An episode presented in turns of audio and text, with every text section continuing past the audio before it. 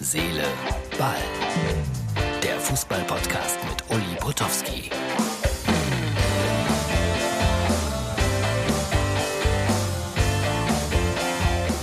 Hallo, liebe Herz-Seele-Ball-Freunde. Viel schöner geht's nicht. Ich bin im Hotel angekommen und da muss man sich, aua, mein Gott, der Papierkorb, da muss man sich immer eine Position suchen. Ich weiß, da ist zu viel Luft drüber. Aber so ist das nun mal. Das ist die Ausgabe für Sonntag. Und wenn man sonst früher unterwegs war und in schöne Hotels gekommen ist, da gab es dann vielleicht mal ein bisschen Obst oder eine Leckerei oder sowas. Nein, jetzt gibt es überall Virenstopp. Auch beruhigend, aber so ist das nun mal in diesen Zeiten.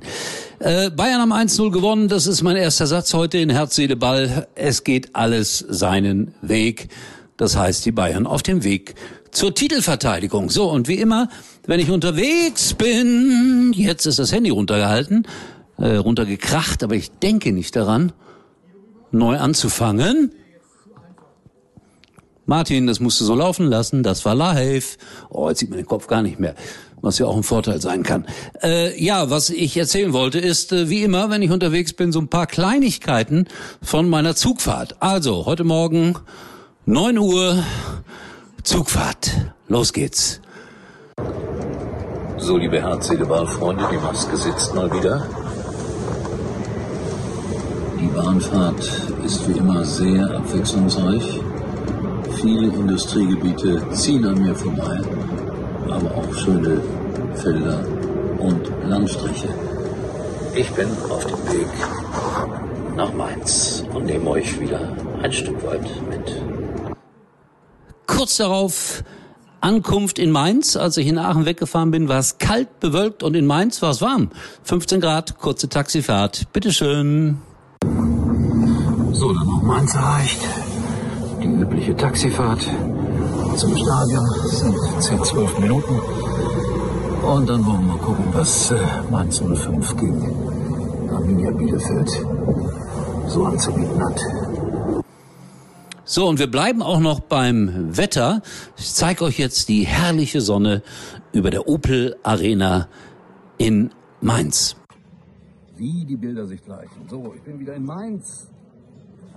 Hier ist es viel wärmer, als ich heute Morgen weggefahren bin aus Stolberg.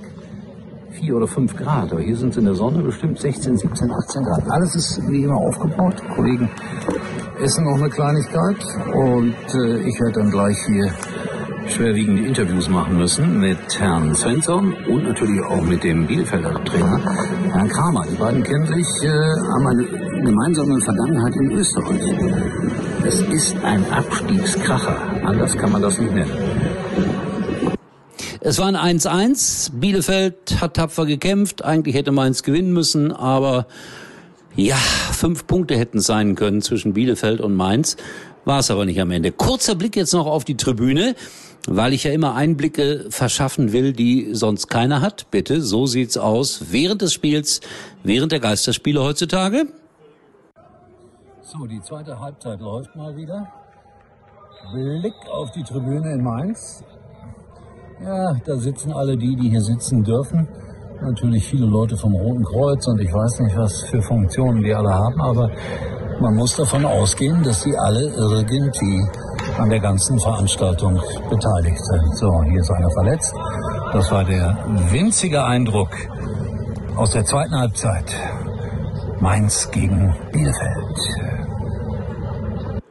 Und dann habe ich auch noch ein exklusives Foto von meinem Kollegen Thomas Mörs. Ja, äh, sieht man's? Frikadelle dabei. Es ist so unterschiedlich in den Stadien. Mal gibt es was zu essen, mal gibt es nichts zu essen. In Mainz gibt es nichts. Thomas Mörs hat sich perfekt darauf eingestellt. Frikadellen dabei, Bratkartoffeln dabei, aber nur eine Portion. Das sind wirklich die Insider-Informationen, die euch sonst in diesen Podcasts keiner gibt. Dortmund. Ja, die sind auf dem Weg, äh, nicht die Champions League zu erreichen. Und das ist natürlich eine Katastrophe für Borussia Dortmund. Äh, sie werden Geld kriegen für Haaland, auch wenn sie sagen, nee, der bleibt noch. Aber stellen wir uns vor, Borussia Dortmund zwei Jahre ohne Champions League. Deswegen habe ich das so ein bisschen provokant in die Überschrift geschrieben. Das könnte auch bedeuten, ja, es geht weiter nach unten. Aber muss ja nicht so sein. Vielleicht hat da Dortmund bessere Wege als Schalke. Aber ganz ausschließen kann man das nicht. In Köln, da fragt man sich, oh Gott, ich muss sitzen. Natürlich, ob Herr Gistol noch die nächste Woche übersteht. Die haben gar nicht so schlecht gespielt da in Wolfsburg, was ich gehört habe. 1-0 verloren, aber die Ergebnisse. Wir werden sehen.